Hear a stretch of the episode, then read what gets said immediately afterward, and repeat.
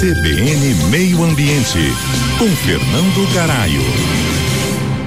Muito se fala sobre boas práticas ambientais, mas sempre muito focado nas grandes empresas, que possuem aí muitos recursos para investir e melhorar os seus processos. Mas nos esquecemos que só no Mato Grosso do Sul temos mais de 300 mil pequenas empresas, e são elas que movimentam a economia. Fazer uma boa gestão ambiental dessas empresas não seria por apenas por motivos éticos e de responsabilidade ambiental, mas também por razões econômicas, como a redução de custos e o aumento da eficiência operacional. Existem cinco passos pelo qual nós podemos implantar um sistema de gestão ambiental em pequenas empresas. O primeiro passo é a elaboração de um diagnóstico ambiental da empresa, identificando seus impactos ambientais e as oportunidades de melhorias, como por exemplo, nós podemos citar aí a geração de efluentes, resíduos, poluição do ar, consumo de energia e água. O segundo passo é a definição de objetivos e metas ambientais para a empresa, estabelecendo aí um plano de ação para atingi-los. Já o terceiro passo é a implementação dessas práticas e procedimentos que visem aí a redução do consumo dos recursos naturais,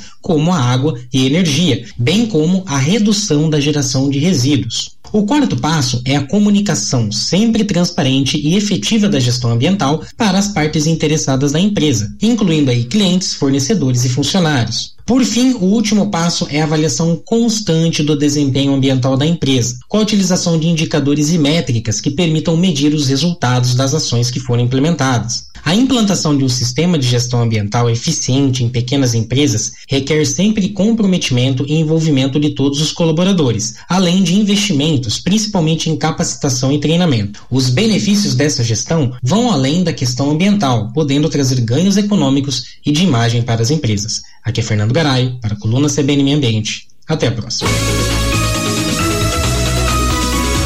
CBN, CBN Campo Grande.